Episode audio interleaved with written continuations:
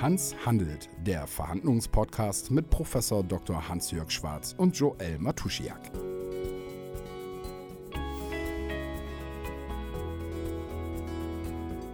Hallo und herzlich willkommen, liebe Zuhörerinnen und Zuhörer, zu Hans handelt, dem Podcast von Professor Dr. Hans-Jörg Schwarz dem Verhandlungs- und Konfliktexperten. Hans-Jörg, hallo, schön, dass du da bist. Jordan, danke, dass ich wieder bei dir sein kann und wir das hier zusammen machen können. Macht mir großen Spaß. Ja, äh, mir macht es auch Spaß und vor allen Dingen freue ich mich auf die Themen, die wir dann auch in Zukunft noch so bearbeiten werden. Heute dreht sich ja alles tatsächlich darum, was ist eigentlich eine Verhandlung? Vielleicht ähm, geht es auch darum, was man vielleicht vorbereiten müsste für eine Verhandlung, was man sich darunter vorstellen kann. Lass uns einfach mal starten. Wenn ich Verhandlungen höre, dann gehe ich davon aus, es gibt zwei Positionen, die ein bisschen gegeneinander stehen. Und in einer Verhandlung gehen beide rein und können im besten Fall einen Kompromiss raushandeln verstehe ich das falsch oder ist das äh, eigentlich richtig? Äh, ich würde mal sagen, das ist erstmal die Annahme, die man hat. Also beide gehen in eine Verhandlung rein. Beide gehen auch davon aus, dass es ein bisschen stressig werden wird, weil sonst ist es keine Verhandlung, sondern einfach nur ein Gespräch. Du hast es jetzt unterschiedliche Positionen genannt und so kann man es auch erstmal stehen lassen, können wir nachher nochmal drauf kommen. Aber in der Tat gehen beide erstmal davon aus, das Maximale, was wir hier erreichen können, ist ein Kompromiss. Beide gehen natürlich davon aus, dass der Kompromiss mehr zu ihren Gunsten sein sollte als zu den Gunsten ihres Gegenübers. Aber trotzdem gehen beide auch davon aus, sie werden federn lassen müssen. Und das ist natürlich eine Fehlannahme, weil wenn die Verhandlung gut läuft, können auch beide rausgehen und das Gefühl haben, ey, da habe ich doch mehr rausbekommen als einen reinen Kompromiss. Da ist was auch in der Verhandlung entstanden, was sich gelohnt hat, äh, wofür es sich gelohnt hat, zusammenzusetzen.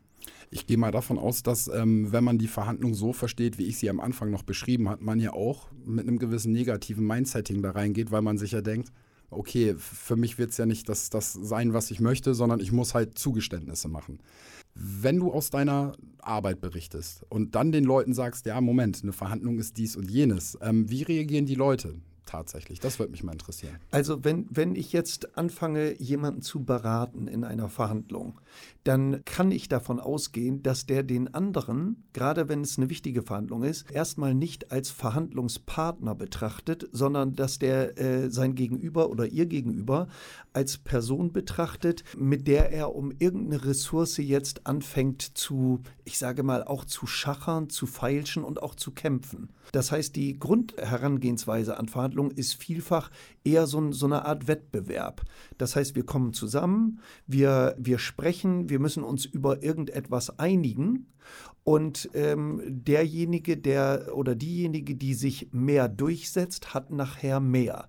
Das ist der Grundmindset, mit dem viele an Verhandlungen rangehen und das hat natürlich für das Geschehen auch Konsequenzen. Kann ich mir das dann so vorstellen, dass ähm, wenn man deine bzw. eure Hilfe in Anspruch nimmt, dass es dann auch schon Momente gab, wo beide Seiten dann positiv überrascht waren äh, über den Ausgang der Verhandlungen? Also das ist immer das Ziel, nur wäre das eine Überforderung, wenn ich jetzt zu meinem Auftraggeber oder ich nenne den mal zu meinem Mandanten oder zu meiner Mandantin sage, wir, ihr werdet hier im Verlauf der Verhandlung erkennen, dass die anderen gar nicht unsere Gegner sind, sondern wir mit denen gemeinsam ein Problem lösen. Das brauche ich am Anfang der Beratung nicht zu sagen. Das ist, das, das ist erstmal zu weit weg von dem Mindset. Aber im Verlaufe der Verhandlung, wenn man sich mit den tatsächlichen Interessen des Gegenübers beschäftigt und auch mit seinen eigenen tiefer liegenden Interessen, dann stellen die Leute häufig sehr schnell fest, so weit liegen die gar nicht auseinander und vielleicht gibt es da auch Wege, die unterschiedlichen Interessen unter einen Hut zu bekommen. Das ist aber erstmal vom Denken her relativ weit weg.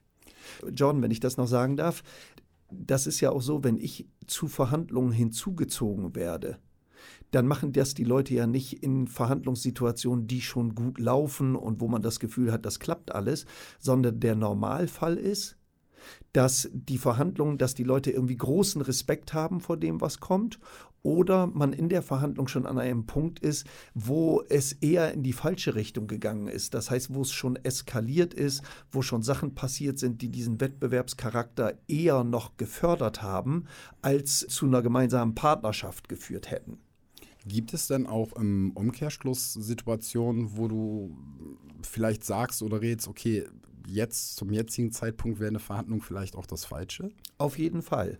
Wir werden in einer späteren Folge auch noch zu dem Thema kommen, warum ist es so wichtig, sich zu einer Verhandlung immer eine gute Alternative aufzubauen. Und äh, verhandeln, da komme ich nochmal zurück auf die Definition. Du hast schon gesagt, verhandeln sind zwei unterschiedliche Positionen, die treffen irgendwo zusammen und die Leute fangen an zu kommunizieren, um die irgendwie aufzulösen und zu einer Lösung zu, zu kommen. Du hast ja vorhin schon die Definition einer Verhandlung angesprochen. Und äh, verhandeln heißt, zwei Personen oder auch Firmen oder Unternehmen oder Vertreter mit unterschiedlichen Positionen kommen zusammen, die kommunizieren irgendwie, ob persönlich, per E-Mail oder auch äh, in einer Telefonkonferenz oder Videokonferenz. Und das Ziel ist, die beide wollen den Versuch machen, sich zu einigen. Beide und das ist, äh, beinhaltet auch die Definition einer Verhandlung, machen das freiwillig. Ich kann natürlich umso besser verhandeln, je besser meine Alternative ist.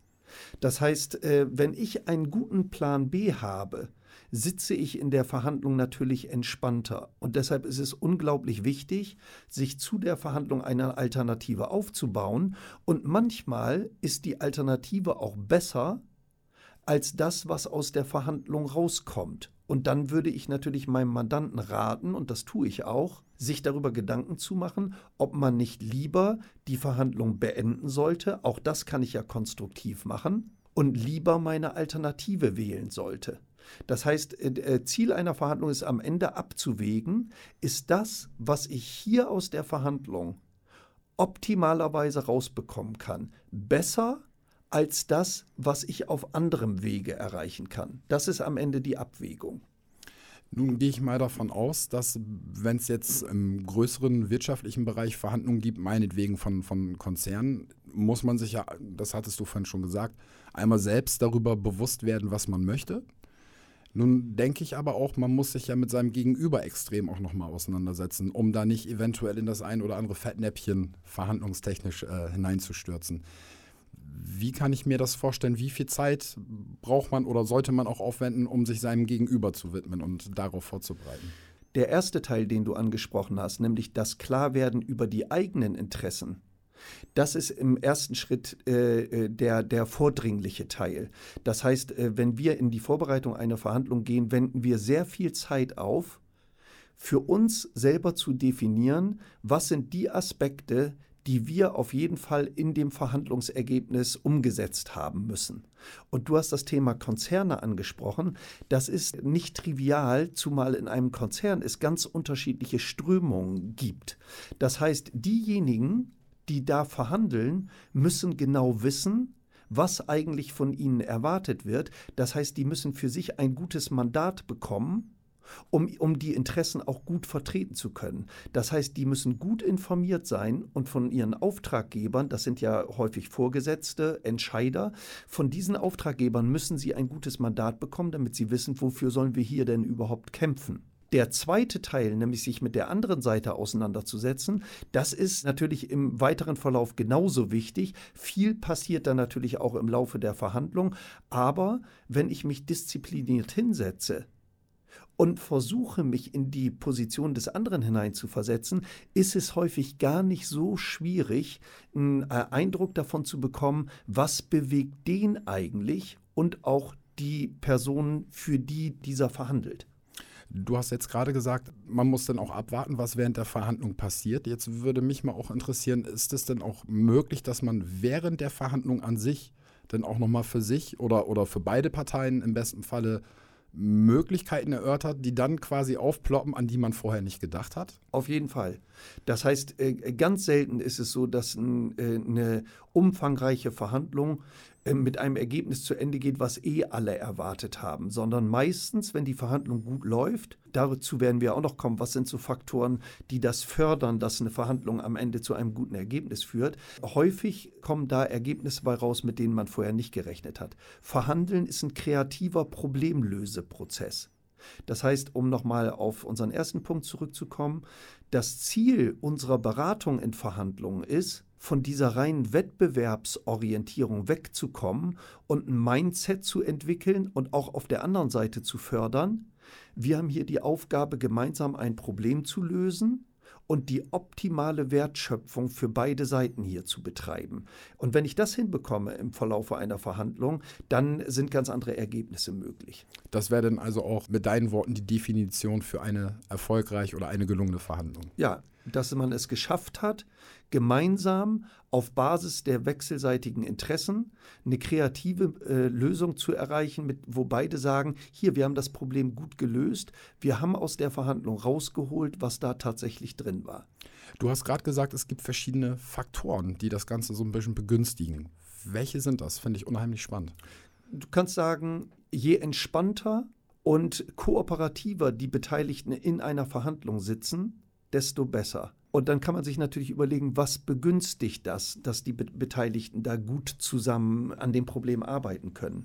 Das Optimum ist, wenn beide Seiten sich erstmal intensiv vorbereiten. Nur wenn beide Seiten wissen, was sie eigentlich wirklich wollen, kannst du in der Verhandlung natürlich auch auf ein Ziel hinarbeiten. Jetzt blenden wir das aber mal einen kurzen Moment aus, weil du ja nur eine beschränkte Möglichkeit hast, dem anderen in seiner Vorbereitung zu helfen und gucken mal nur auf uns. Das heißt, Ziel am Anfang ist, bereite dich selber so gut vor, wie du kannst, um dann entspannt in die Verhandlung reingehen zu können. Und dann kann man sich überlegen, was gehört eigentlich in die Vorbereitung rein? Und das sind eigentlich immer die gleichen Faktoren. Dafür haben wir Konzepte entwickelt. Wie kannst du dich gut auf eine Verhandlung vorbereiten und auch so, dass du nichts vergisst oder möglichst wenig vergisst, sage ich mal. Und das sind Faktoren, die immer wiederkehrend sind. Da, dazu werde ich gleich kommen. Insgesamt kannst du sagen, die Zeit der Vorbereitung die ist viel, viel länger als die tatsächliche Verhandlungszeit. Da äh, würde ich mal mit Faktoren rechnen von zwischen 10 und 20 Mal der Zeit, die du in der Verhandlung verbringst, solltest du in der Verhandlungsvorbereitung verbringen. Und das spiegelt sich bei mir auch in der Berufstätigkeit wieder. Ich habe schon gedacht, nachdem ich ja schon ein bisschen mit dir gesprochen habe, dass die Vorbereitungszeit doch ähm, ein bisschen länger ist, aber dass das doch prozentual so, so ein Anteil ist, das äh, überrascht mich dann schon, aber irgendwo auch nicht, wenn ich dir jetzt gerade zugehört habe, weil das zeugt ja davon, dass man sich dann wirklich optimal vorbereitet hat. Was mich jetzt mal interessieren würde, ich stelle mir deinen, deinen Berufsalltag tatsächlich sehr spannend vor. Wie ist das, wenn du zum Beispiel von Partei A ein Mandat erhältst und du dann bei der Gegenseite auch vorstellig wirst. Ist, ist es so, dass, dass man sich, ja, ich sage es jetzt mal ein bisschen stumpf, freut, ähm, ja, cool, Professor Dr. Schwarz meldet sich jetzt bei uns oder wie, wie nimmst du das wahr? Wie gehen die Gegenseiten mit dir um, so vom Freundlichkeitsfaktor und, und, und wie wird das angenommen? Weil ich mir ja denke, viele Leute wissen gar nicht, dass es Spezialisten für diese Bereiche wie dich gibt. Also wir haben ja äh, gerade das Thema Verhandlungsvorbereitung angesprochen und wie viel Zeit das in Anspruch nehmen sollte. Ne? Ich gebe dir dafür mal ein Beispiel. Nehmen wir mal an, du hast ein Unternehmen, die wollen ein neues Produkt auf den Markt bringen. Und da wissen sie, sie brauchen dafür Zulassungen, dafür müssen Kostensätze vereinbart werden mit bestimmten Zulassungsbehörden und äh, Gremien, äh, die dafür verantwortlich sind. Ich habe Fälle, wo Unternehmen in einem Jahr irgendein Produkt zulassen wollen und ein Jahr vorher schon anfangen, die dann anstehenden Verhandlungen vorzubereiten. Das heißt, äh, in, in diesem Fall setze ich mich schon ein Jahr, bevor die Kontakte mit den anderen, mit den externen, mit den Verhandlungspartnern anfangen, mit dem Auftraggeber zusammen und fange an, die Verhandlungen vorzubereiten, damit dann, wenn die Verhandlungen starten, äh, alles in Anführungsstrichen am Start ist. Das äh, ist eine Menge Vorlaufzeit.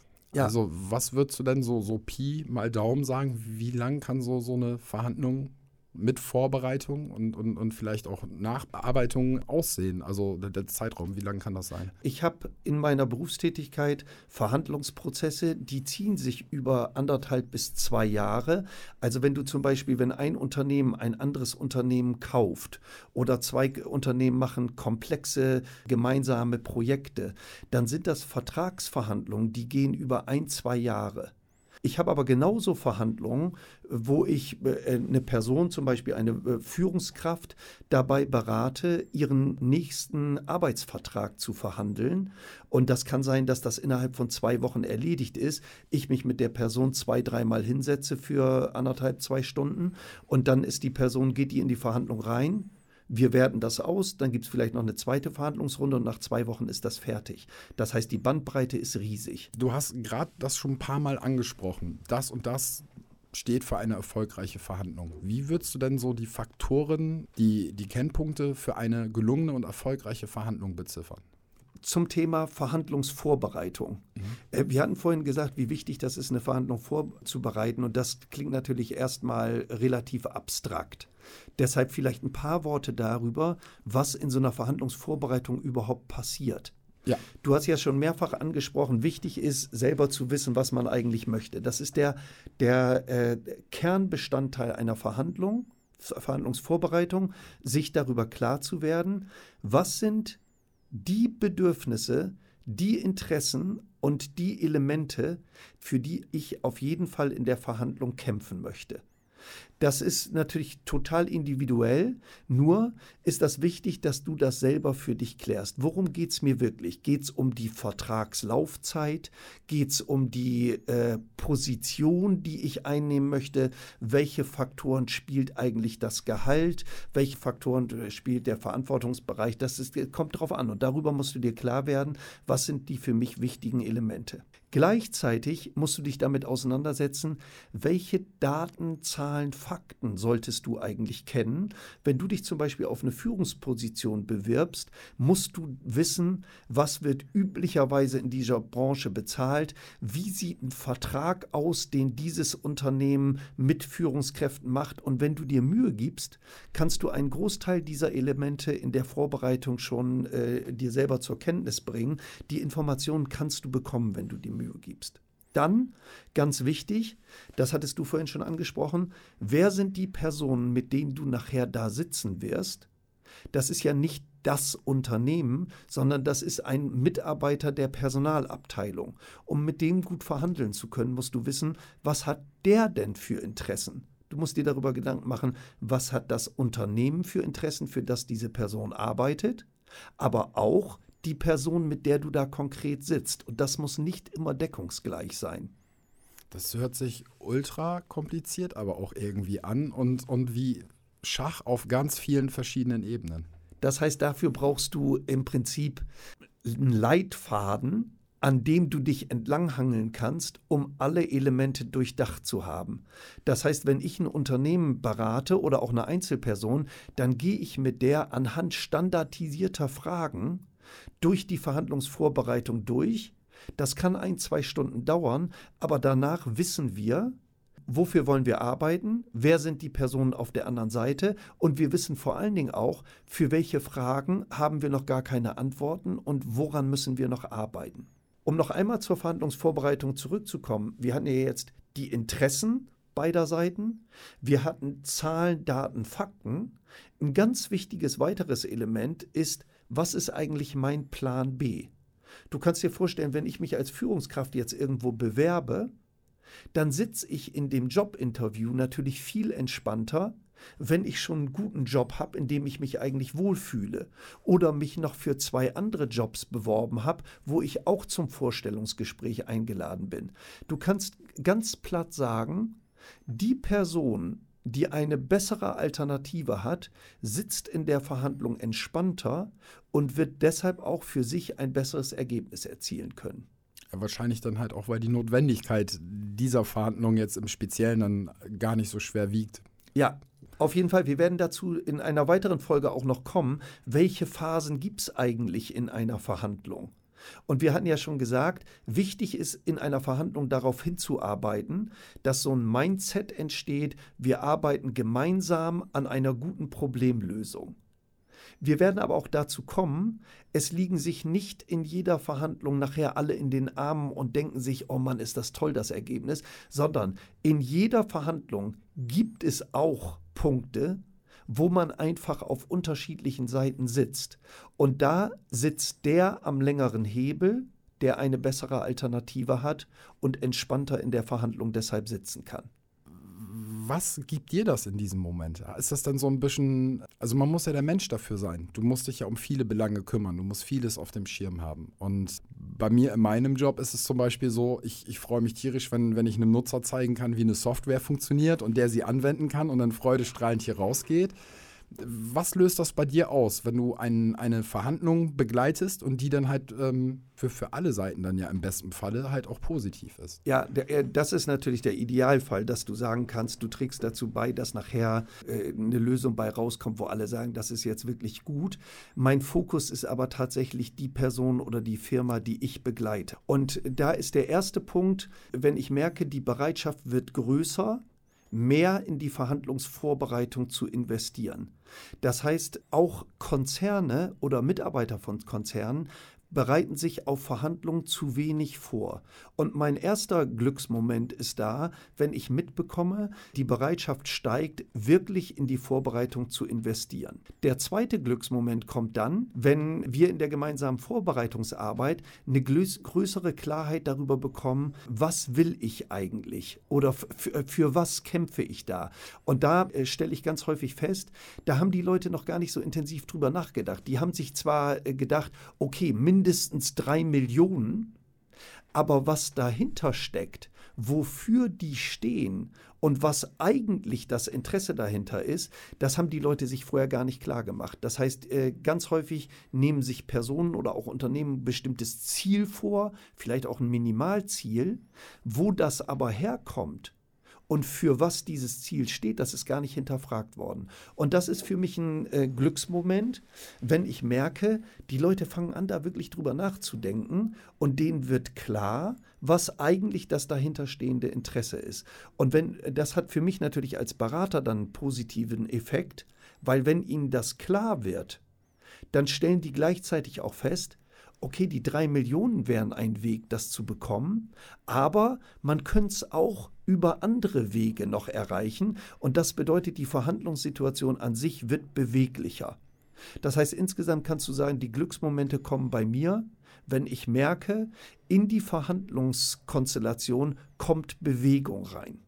Musstest du auch schon mal Mandanten dahingehend beraten, dass du sagst, diesen Punkt darfst du jetzt nicht aufgeben? Also deine Kompromissbereitschaft in allen Ehren, aber das ist für dich und, und die Ziele, die wir vorher halt ähm, herausgearbeitet haben, extrem wichtig, dass du dann vielleicht auch mal sagen musst, okay, hier lassen wir denn das verhandeln, weil wir auch eine Alternative haben, die für uns gut ist, ähm, kann ich das dann aber auch als positiv bewerten in, innerhalb deiner Tätigkeit. So würde ich es jetzt verstehen. Auf jeden Fall. Das heißt, die, die äh, Verantwortung von einer guten Verhandlungsberaterin oder einem guten Verhandlungsberater ist auch, den Auftraggeber, den Mandanten oder die Auftraggeberin davon abzuhalten, aus so einer Dynamik heraus dann einen Abschluss zu machen, obwohl der eigentlich weniger Interesse, ihren Interessen entspricht als ihrer Alternative. Das heißt, da kommen wir zum Thema Verhandlungserfolg. Der Verhandlungserfolg kann auch darin bestehen, einen Abschluss nicht zu machen. Und da tun sich ganz viele schwer, weil die dann zum Beispiel schon zwei Monate verhandelt haben und dann dann nochmal die Reißleine zu ziehen, das ist natürlich psychologisch schwierig. Aber ich schaue immer auf die nachhaltige Wirkung. Das heißt, ich, ich versuche immer mir zu überlegen, wie sehen die Leute das in einem Jahr und nicht jetzt. Und da, da stelle ich häufig fest, da gibt es dann am Ende häufig so einen Einigungsdrang oder so einen Einigungsdruck, wo ich dann manchmal noch auf die Bremse trete und sage, hier jetzt nochmal eben innehalten, nochmal eben überlegen, ist das wirklich besser als unsere Alternative? Und dann stellt man häufig fest, nein. Da braucht man ja aber auch bestimmt unglaublich viel Fingerspitzengefühl, oder? Äh, du brauchst ja auf jeden Fall mal ein bisschen Distanz aus dem Geschehen. Und ähm, wenn wir bei, diesen, bei dem Thema Erfolgsfaktoren sind und wir haben jetzt einen herauskristallisiert und das ist die gute Vorbereitung mit den Faktoren Interessen, Daten, Fakten, eine gute Alternative, dann ist der zweite Erfolgsfaktor eine gute Struktur in der Verhandlung.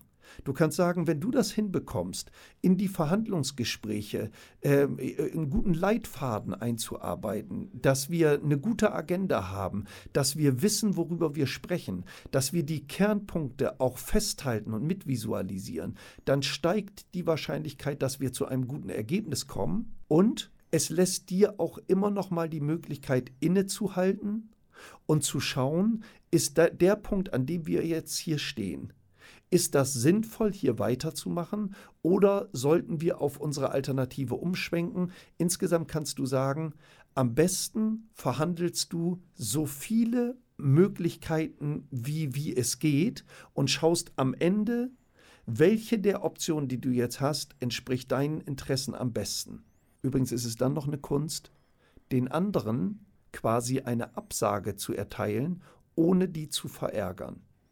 Ja, da, da, würde dann wahrscheinlich auch wieder das Fingerspitzengefühl mit reingehen. Und jetzt gerade denke ich mir, man braucht zu jeder Zeit ja auch eine extreme Übersicht über die ganzen Eventualitäten, die du jetzt gerade angesprochen hast auf jeden Fall äh, nicht einfach. Wie viele Leute sind denn teilweise in so, so eine Verhandlung dann auch involviert tatsächlich? Also ich stelle mir vor, irgendjemand hält es schriftlich fest, dann sind Leute am Verhandeln, beide Seiten haben eventuell einen, einen ähm, Menschen wie dich an der Seite. Mit wie vielen Leuten kann man denn da sitzen zum Teil? Also du kannst davon ausgehen, wenn ich jetzt eine Person berate, die, die äh, ihren Arbeitsvertrag verhandelt, dann sitze ich mit der Person da alleine und auf der anderen Seite sitzen vielleicht zwei andere die häufig übrigens keine Beratung irgendwie in Anspruch nehmen.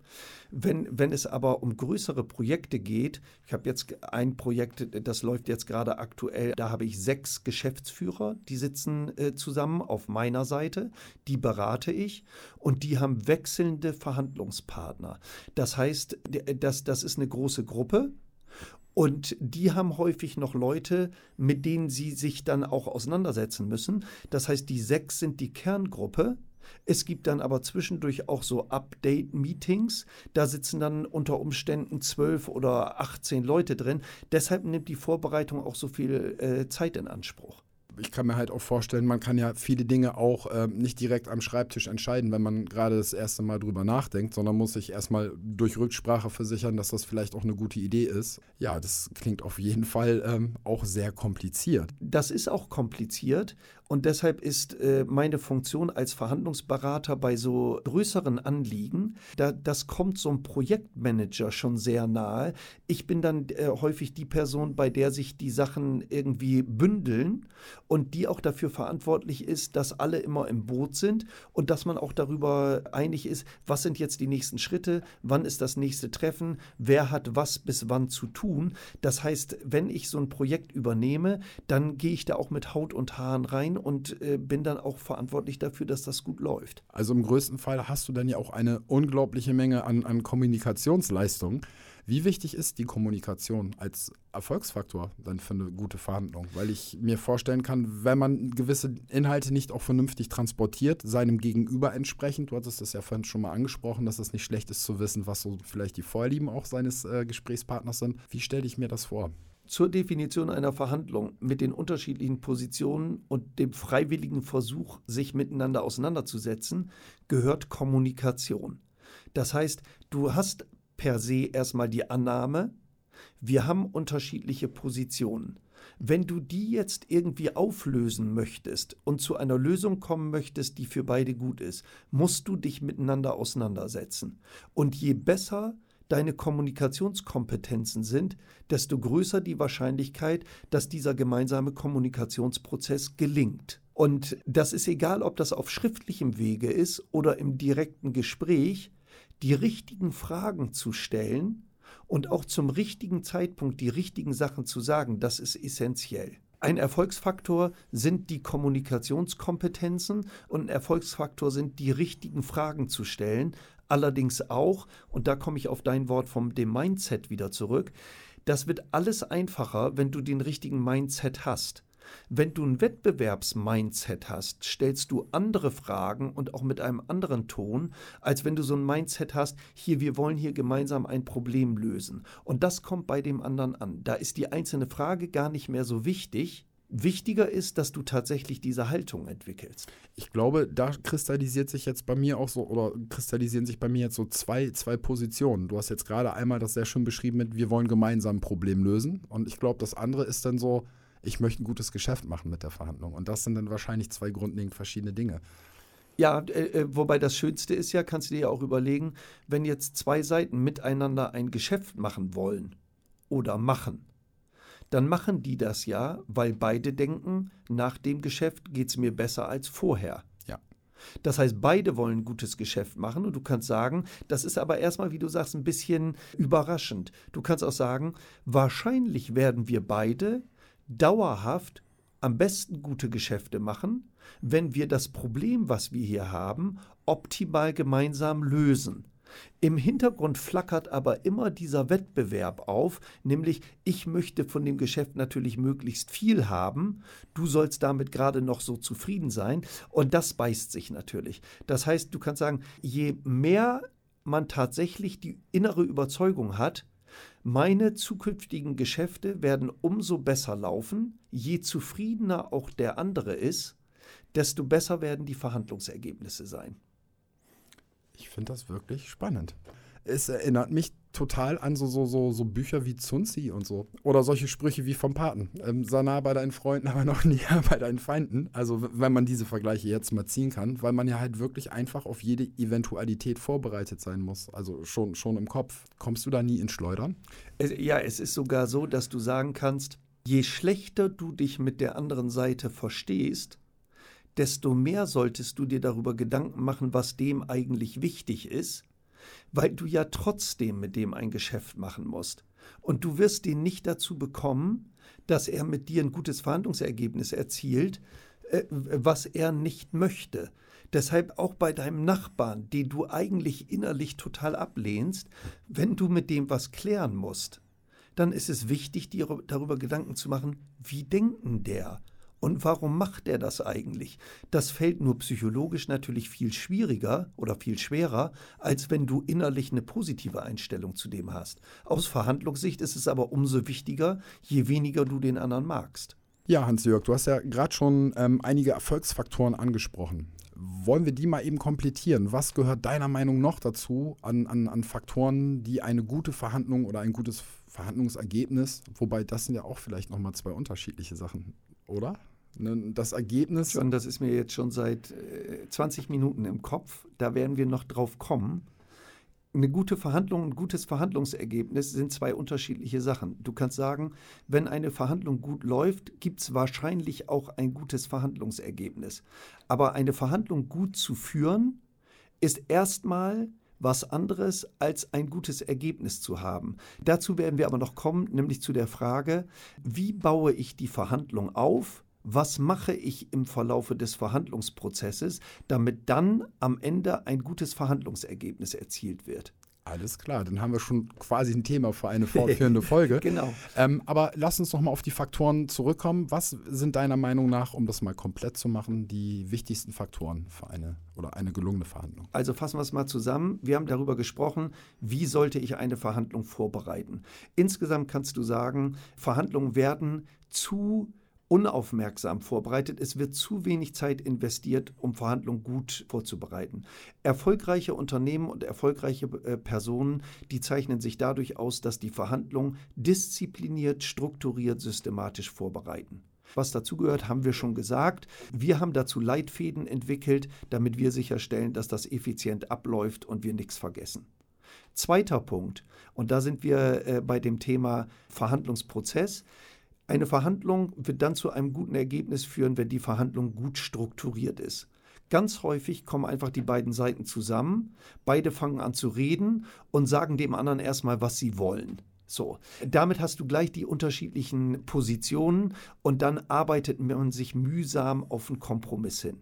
Viel besser ist natürlich erstmal zu gucken, was sind eigentlich die Oberthemen, über die wir sprechen müssen dann sich dazu, äh, dafür Zeit zu nehmen, bei den einzelnen Themen zu schauen, was sind für uns jeweils die wichtigen Elemente, die bei diesem Thema berücksichtigt werden müssen. Lass uns da offen drüber austauschen. Sag du mir, was dir wichtig ist. Ich äh, bin transparent und sage, was mir wichtig ist. Das alles in einem hoffentlich zunehmend wachsenden Umfang.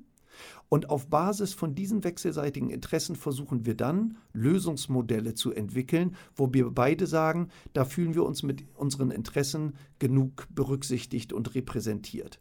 Und dann braucht es jemand, der das festhält, damit man weiß, was hat man vereinbart, wer ist für was verantwortlich und was ist der Rahmen, in dem wir uns jetzt zukünftig begegnen wollen. Das heißt, Nummer eins Verhandlungsvorbereitung, Nummer zwei eine gute Struktur in der Verhandlung und das dritte, gibt vier Punkte, würde ich jetzt noch ansprechen. Das dritte ist, du brauchst die Fähigkeit in der Verhandlung wenn die Beteiligten sich doch wieder ineinander verstricken und doch auf diesen wettbewerbsgegnerhaften äh, Umgang wieder zurückkommen, musst du als Berater oder als Experte kommunikativ dazu in der Lage sein, das Geschehen wieder in die konstruktive Richtung zurückzubringen. Das heißt, meine Aufgabe ist ganz häufig, dann kurz einen Schnitt zu machen, und die Beteiligten wieder in den Mindset zurückzuführen, ey, wir müssen hier ein Problem lösen. Und das gelingt in der Regel auch. Das hat ganz viel mit Emotionen zu tun. Dazu werden wir aber in einer späteren Folge auch nochmal kommen. Es gibt noch einen vierten Erfolgsfaktor. Der vierte Erfolgsfaktor ist, und das ist ja auch nicht weiter verwunderlich, da agieren Menschen. Das ist für uns im äh, Verhandlungsbereich natürlich toll. Bei uns kannst du ganz wenig digitalisieren außer vielleicht der Vorbereitung und auch die Kommunikation. Aber sitzen und sich auseinandersetzen tun Menschen. Und das bedeutet, da sind äh, Emotionen im Spiel und da sind auch Personen im Spiel, die ihren ganz eigenen Verhandlungsstil haben. Das Verhandlungsergebnis hängt enorm von den dort agierenden Personen ab. Und da kannst du dir natürlich vorstellen, dass keiner von uns die perfekte Verhandlerin oder der perfekte Verhandler ist. Jeder von uns hat Stärken in der Verhandlung, jeder von uns hat aber auch gewisse Schwächen. Vor allen Dingen treten diese Schwächen zutage, wenn man in Verhandlungen unter Druck kommt. Und ein Erfolgsfaktor ist, das eigene Verhandlungsverhalten ständig zu reflektieren und daran zu arbeiten, dass man unter Druck seinen Komfortbereich ausweitet. Das heißt, je souveräner du da sitzen kannst, auch wenn der andere versucht, dich in die Ecke zu drücken, äh, dich zu provozieren, dich ängstlich zu machen, je größer dein Komfortbereich ist, desto souveräner kannst du mit diesen Situationen umgehen und desto besser sind die Entscheidungen, die du triffst. Das bedeutet, die Investition, die sich am meisten lohnt, ist, daran zu arbeiten, dass du auch unter Stress gute Entscheidungen treffen kannst. Und das ist so simpel, dass es manchmal einfach nur darum geht zu sagen, ich brauche mal eben eine Pause. Es klingt tatsächlich simpel. Ich kenne es aber von mir selbst tatsächlich, dass gerade diese Drucksituation, wenn ich sie dann auch bei mir selber in den falschen Hals kriege, manchmal dazu führt, dass ich tatsächlich falsche Entscheidungen treffe. Und das kann ich dann relativ schnell auch noch am gleichen Tag reflektieren und mir denken, okay, ich weiß, warum ich mich jetzt dazu entschieden habe aber einfach fällt das halt nicht. Wenn du dann als, als Dritter von außen versuchst dann so zum Beispiel die Gemüter zu beruhigen, wenn es jetzt doch zum Beispiel wieder emotional wird. Wie gestaltet sich das? Ist das immer so einfach oder gibt es auch Momente, wo, wo man merkt, okay, das ist jetzt so festgefahren, das bringt vielleicht jetzt gar nichts, wenn es wenn, jetzt hier weitergeht. Du hast gerade gesagt, dann sollte man zu einer Pause aufrufen. Wenn du dann diesen Input auch gibst, wird er dann auch an der Stelle angenommen oder? Manchmal sitze ich in den Verhandlungen die, Ex die Fachexperten haben sich da unter Umständen miteinander verstrickt. Das passiert auch häufig im anwaltlichen Bereich. Ich führe ganz viele Verhandlungen, wo auch Anwälte mit im Raum sind. Da, da äh, kann das passieren, dass auch diese Fachexperten emotional werden. Dann kann das sein, dass die sich auch miteinander verstricken. Und häufig ist meine Aufgabe, das ist auch die ausgesprochene Aufgabe, dass ich in diesen Momenten das einfach unterbreche und sage, auch nur für meine Seite, ich denke, wir brauchen mal eben Zeit auf unserer Seite, uns nochmal zu sammeln. Wir sind in zehn Minuten wieder da. Und dann kann die andere Seite da gar nichts gegen sagen. Das heißt, dann werden die Fenster aufgemacht, dann wird mal eben durchgelüftet und man trifft sich nach zehn Minuten wieder.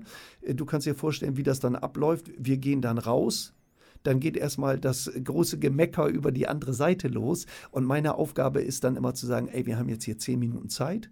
Lass uns mal eben hier entspannen und uns überlegen, was sind die nächsten Schritte, damit wir hier gute Entscheidungen treffen. Und das ist eine Aufgabe, die ist für mich sehr, sehr angenehm. Das heißt, ich beobachte die Dynamik in der Verhandlung schaue, ob das noch in die richtige Richtung geht und wenn nicht, setze ich einfach eine kleine Zäsur und nach einer Pause zu fragen, ist jetzt nicht die allergrößte Zauberkompetenz, die man haben muss. Das muss man einfach nur machen. Wir haben jetzt heute darüber geredet, was eine Verhandlung ist, was eine erfolgreiche Verhandlung unter anderem ausmacht, wie wichtig die Vorbereitung. Wie hat sich beziehungsweise wie sah deine erste, wenn du drüber reden kannst, ähm, deine erste Verhandlung unter den gerade eben genannten Punkten aus, wo du gedacht hast, ja, das ist auch genau das, was ich machen will. Kannst du da ein bisschen drüber sprechen? Auf jeden Fall. Wir hatten ja schon äh, in der Einführung gesagt, dass meine Berufstätigkeit, und das habe ich äh, im Alter, ich sage mal von 27 oder so angefangen, äh, war die eines Mediators. Das heißt, einen großen Teil meiner Berufstätigkeit war ich in Verhandlungsprozessen drin aber nicht als Beteiligter auf einer Seite, sondern als Vermittler zwischen zwei zerstrittenen Verhandlungsparteien.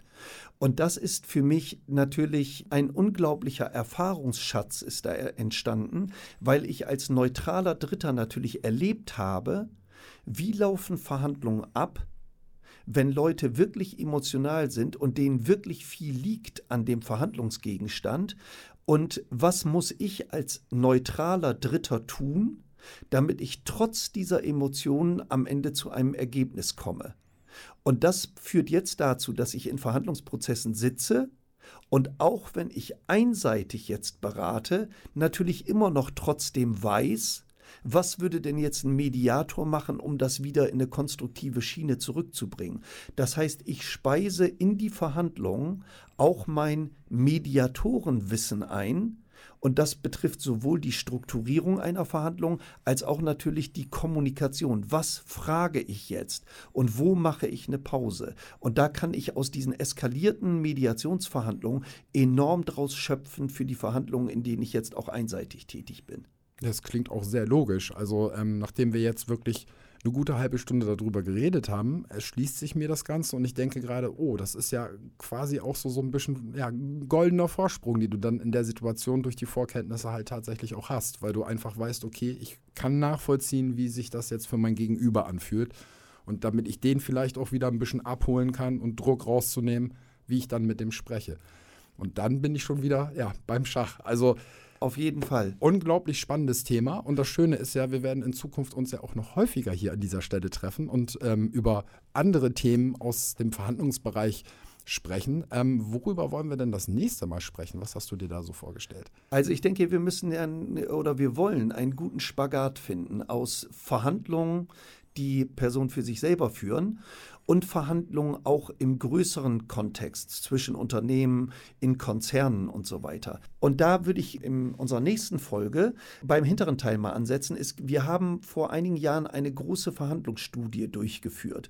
Wir haben Mitarbeiter aus äh, vielen Unternehmen befragt zu ihren Verhandlungskompetenzen, zu ihren Verhandlungserfahrungen und haben die Ergebnisse in einer Studie zusammengeführt. Äh, diese Ergebnisse, die sind hochinteressant für Unternehmen, aber auch für einzelne Personen, die verhandeln. Und ich könnte mir gut vorstellen, in unserem nächsten Treffen uns diese Verhandlungsstudie und die Kernergebnisse mal an, anzugucken. Die sind wirklich interessant, sowohl für Unternehmen, aber auch für einzelne Personen, die für sich selber oder auch im Unternehmen verhandeln. Und das wäre ein guter Startpunkt das nächste Mal. Das finde ich auch. Vor allen Dingen, das Thema Verhandlung betrifft ja nicht nur, sage ich jetzt mal etwas flapsig, Leute in, in einem Anzug, die äh, Firmenangelegenheiten verhandeln, sondern jeder von uns ist jeden Tag in unzähligen Alltagssituationen am Verhandeln. Und deswegen finde ich dieses Thema und diesen Podcast so spannend, weil wir wirklich alle was davon mitnehmen können. Hans-Jörg, erstmal vielen Dank für die Zeit. Es war ein sehr schönes Gespräch. Liebe Zuhörerinnen und Zuhörer, wir freuen uns, wenn Sie auch das nächste Mal wieder einschalten bei Hans handelt, der Verhandlungspodcast von Professor Dr. Hans-Jörg Schwarz. Letzte Frage noch, wenn ich jetzt als Zuhörer neugierig geworden bin auf dich als Person und auf eure Arbeit, du hast ja auch noch ein Team hinter dir, wo kann ich was über euch rauskriegen? Wo kann ich ein bisschen was über euch in Erfahrung bringen? Wenn du über unsere Firma was herausbekommen möchtest, und ich bin ja nicht alleine, sondern habe Kollegen, die noch ganz andere Themen bearbeiten äh, als ich mit dem Thema verhandeln, findest du uns unter Troja Partner. Das sind insbesondere mein Kollege Markus Troja und mein Kollege Felix Wendenburg. Troja Partner wegen Markus Troja, nicht das trojanische Pferd. Und äh, auf unserer Homepage findest du alles, www.trojapartner.de. Gibt es viele Informationen, viele äh, weiterführende Informationen zum Thema Verhandeln und äh, lohnt sich mal drauf zu gucken. Alles klar. Und für Sie, liebe Zuhörerinnen und Zuhörer, lohnt es sich auf jeden Fall auch das nächste Mal wieder einzuschalten. Und bis dahin verbleiben wir mit einem Machen Sie es gut.